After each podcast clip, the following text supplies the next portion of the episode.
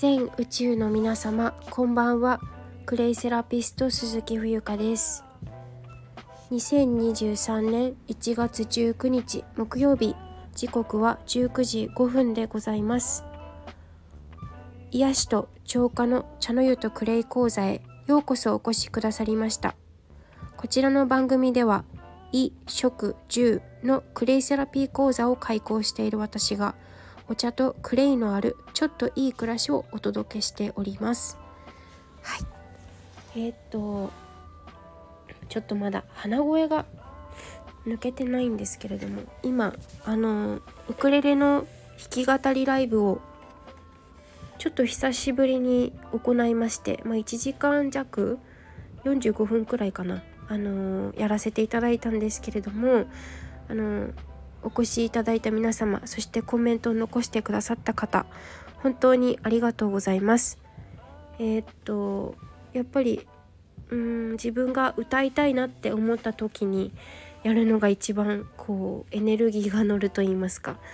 と言いつつ私も、うん、あのすごく 秋っぽくてですねあの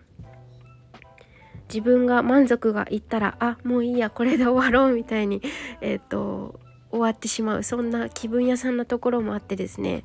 えー、なんかこう、うん、恐れ多いというか、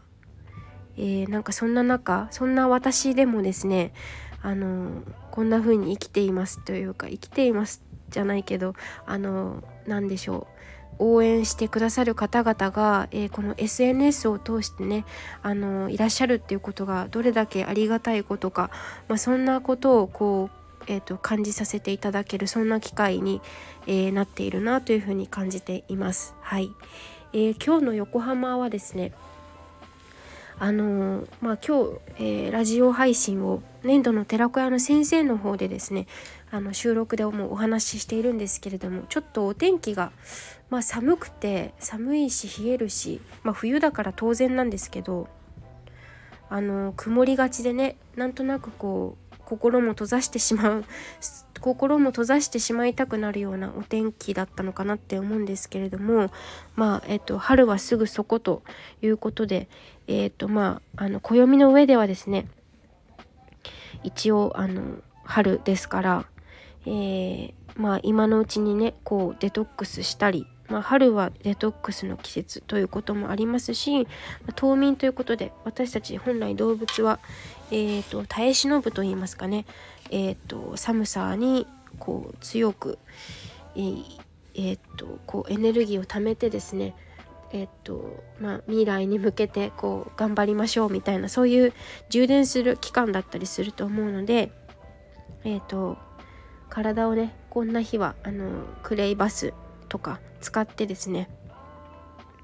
クレイとお茶のあるちょっといい暮らしを楽しんでもらえたらいいのかななんて思いながら今日も私は過ごしておりました。はい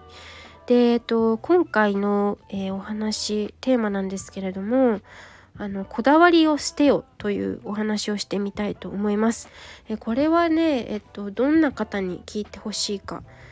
というところなんですけれどもまあ私自身がうんと会社員を辞めて、えー、自分の力というか自分のまあ足を使って手を使ってえーと、この資本主義社会ですから、まあ、そのお金を稼ぐっていうことが目的になってはちょっと本末転倒なんですが、まあ、でもそのえっ、ー、と従業員という形からですねまあ、自分が社長みたいなことになるわけですからあのもらう側から与える側にななるまでというか、まあ、自分自身が今歩んでいる道そのものなんですけれどもあのまあ、個人事業主ということで活動を始めてから1年、まあ、2年は経ってないんで1年ちょっとなんですが、まあ、そこで感じていることの中でですねあの私のように、えーと、脱サラをしていわゆるいわゆる脱サラをして何かこう自分の、うん、コンテンツみたいなものをこう打ち出していって新しい何か始めたいとか新しく自分のビジネスでもいいですしうんと何かチャレンジしたいよっていう方々にあのエールとしてお届けできたらいいのかなって思っています。はいあのこれはどういったことなのかなんですけれどもこだわりうんと私自身がやはりその脱サラをした時にですね結構うん狙いを定めるというかうん何でしょうね付き合う人だったりとか結構ジャッジメントをしていたんですね。それはあのもう日常のあらゆるところからえっ、と例えばアドバイスをいただいた方に対してもそこに親切、うんと、ありがたいとは思いつつも、えっと、それあせっかくアドバイスをもらったのにそれをやらないとか、うんと、あとは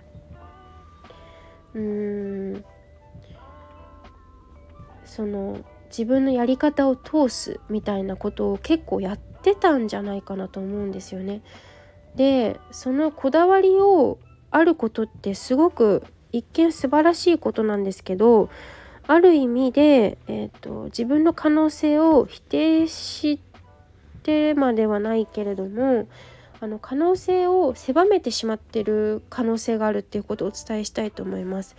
あのまずそのこだわりを一旦捨ててみてですね応援してくださる方々のあの耳に声を貸すあ耳にじゃない。えっ、ー、と間違えました。その逆だ、えっ、ー、と、応援してくださる方の声に耳を貸すっていうことを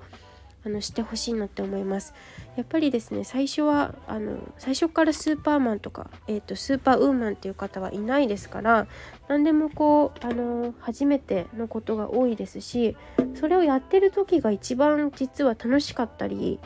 いろんなこう勉強になることが多いんですね。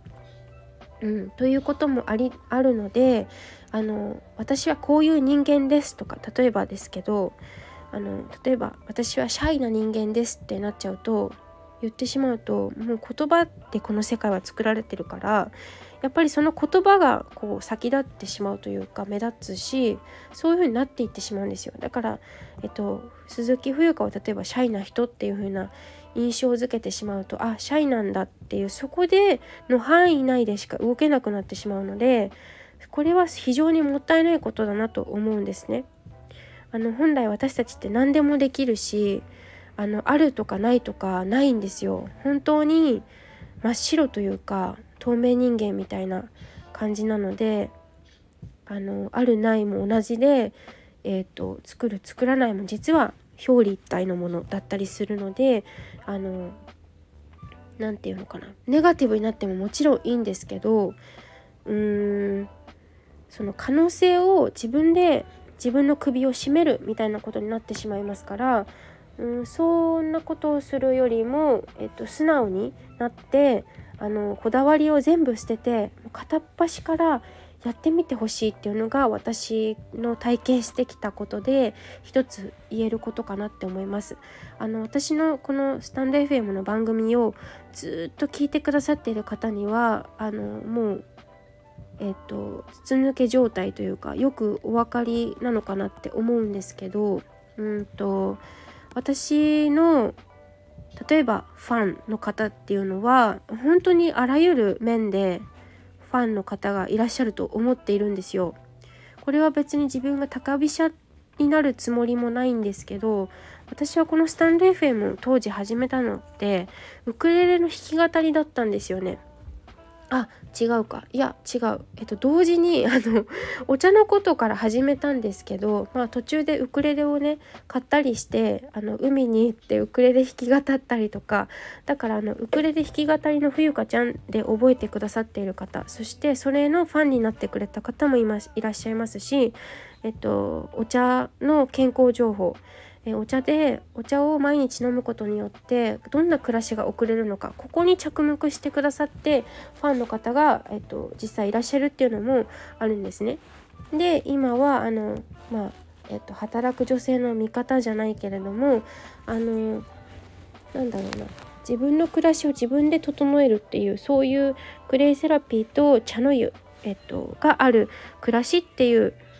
この生き方のコンセプトにファンの方がくっついてくださっているっていうのも事実なんですね。だからあのどこに誰にどうヒットするかそしてどんなタイミングであなたのコンテンツがこう何て言うのかな爆爆発するというかこうスイッチがこう押されるみたいなのって本当に計り知れなくてこれは神のみぞ知ると思うんですよ。だからね本当にこう何がえっとパコーンってこう爆発。ねなんかこう言葉が出ないんですけど何がヒットするかわ、うん、からないものなので、えっと、最初から私は例えば歌が好き。それはすごく素晴らしい。だから歌でいきますって言って歌でバーッとやってもらってもいいんですけどなんかいろいろ試してほしいなって思うんですね。あなたが持っているものはきっとうんと歌だけじゃなくて他にもいろいろあると思うしいろんな人がいるからこそいろんな視点でいろんなことを見れると思うからえっ、ー、となんかその自分で自分の首を絞めないためにも非常にもったいないことなのでそれってこんな可能性があるよこんなことがあるよってあなたにはここういうところがこういうところが特徴だよねっていうことを他人様がこう見せてくれるんですよね。だからまずはそれを素直に引き受けてあやってみますっていう、えっと、ことをまあうん、もう少しおまけをつけると早くやるっていうのが、えっと、早くっていうのはそのそのことごとを早く進めるんじゃなくて、えっと、まず、えっと、準備が整っていなくても、えー、着手してみるっていうのがとっても大事なんじゃないかなって思います。あの私サラリーマン時代に節足っていう言葉をあの、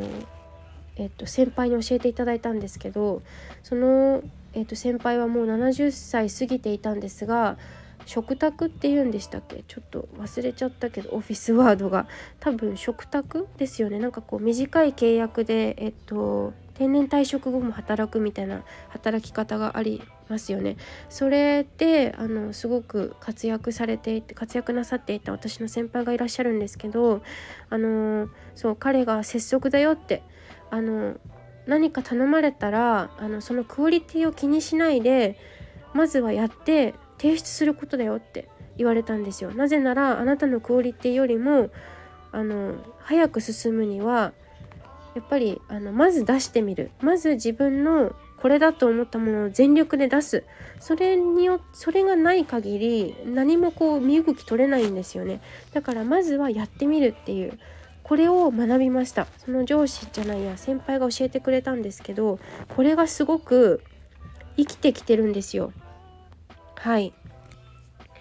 だからね本当に